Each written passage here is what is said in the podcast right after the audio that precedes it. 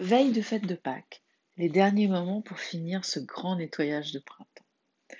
Et si on en profitait pour aider notre cerveau à se nettoyer? On sait maintenant que la pause sommeil est essentielle pour notre cerveau et notre santé mentale, ainsi que pour notre foie qui se régénère entre 1h et 4h du matin. Notre nuit de sommeil commence à se préparer en fin de journée. Pas de café, ni de coca après 16 heures, pas de sport après 21 heures, un dîner le plus tôt possible et bien sûr le plus digeste possible.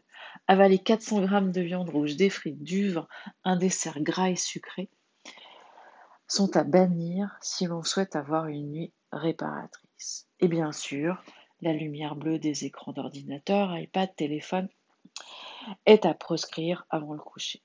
Pour s'endormir plus facilement, on pourra, avant d'aller au lit, établir une liste des sujets à s'occuper le lendemain, écrire les ruminations, les préoccupations, afin qu'elles ne troublent pas le sommeil. Ces listes permettent de libérer votre cerveau de ses pensées perturbantes et ainsi laisser plus de place à un endormissement paisible. On pourra ensuite, une fois allongé, laisser vagabonder son esprit dans la visualisation d'un lieu aime tout particulièrement, ou bien imaginer une promenade, une randonnée que l'on affectionne. Surtout, bannir cette injonction. Il faut absolument que je dorme. Seulement se dire, je vais me reposer, et le sommeil viendra quand il viendra. Je vous souhaite de très belles nuits apaisantes et sereines.